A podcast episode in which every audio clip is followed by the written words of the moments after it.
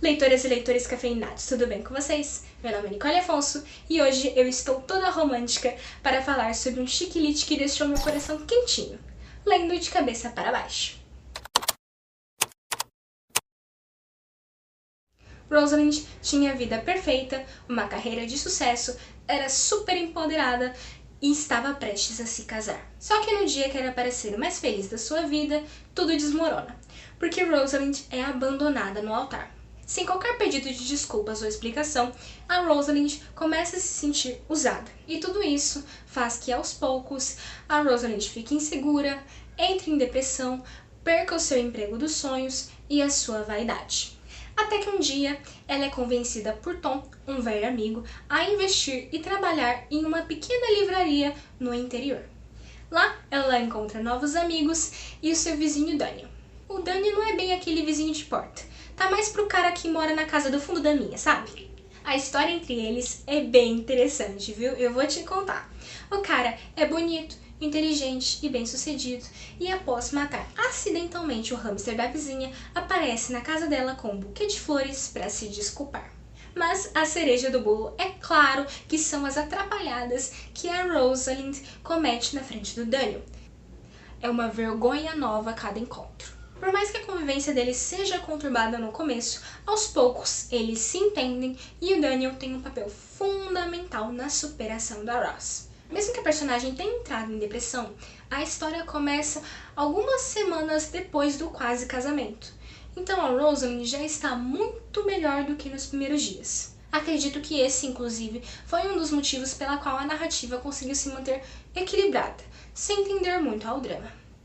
Também gostei da escrita em si. Não é aquela escrita arrastada, sabe? Ela flui naturalmente. Depois de alguns capítulos, pode ser que algumas pessoas sintam que a história não está avançando. E eu posso entender o porquê disso. O que acontece é que a autora quis deixar a superação da Ross mais realista. Definitivamente, ela regride de forma sutil em alguns momentos, mas tudo isso faz parte do crescimento pessoal, porque o processo de superação não é uma evolução constante. Em alguns dias, a Ross vai estar melhor do que em outros. Afinal, não é uma caminhada fácil. Esse aspecto me chama muita atenção porque a Jo fez um ótimo retrato de como pessoas reais superam traumas reais.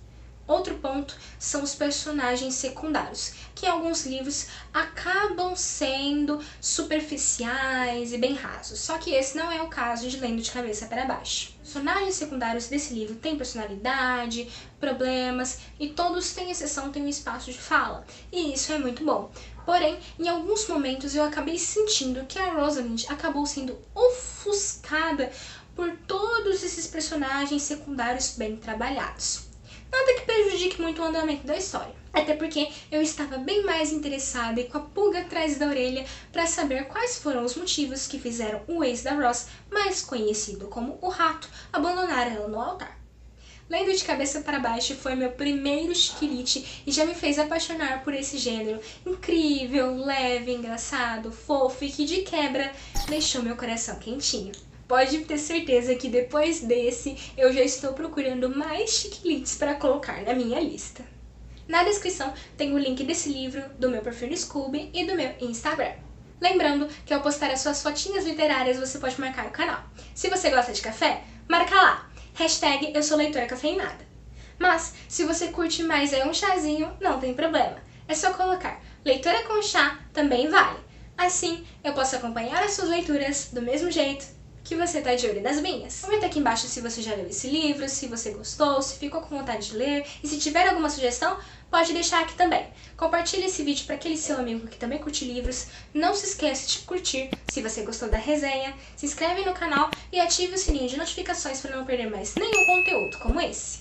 Eu vou ficando por aqui. Um beijo e até a próxima aventura!